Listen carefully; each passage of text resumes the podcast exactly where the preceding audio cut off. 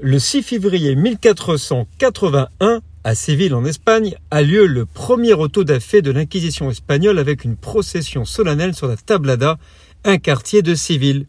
Le siège de l'Inquisition est établi au château de Saint Georges à Séville, qui servira également de prison. Six juifs riches et influents sont brûlés vifs. Les lieux de refuge les plus sûrs sont les pays protestants, notamment les provinces unies comme la Hollande et l'Angleterre. Dans les premiers temps, les nouveaux chrétiens, redevenus juifs ou non, sont laissés en paix, dans la limite de certains interdits, tandis qu'ils peuvent s'installer en pays musulmans, bien sûr bénéficiant du statut de dhimmi. Selon l'historienne Béatrice Leroy, il est aujourd'hui admis qu'il est impossible de parvenir à un chiffre exact du nombre de condamnés à mort par l'Inquisition. Nous sommes le 6 février.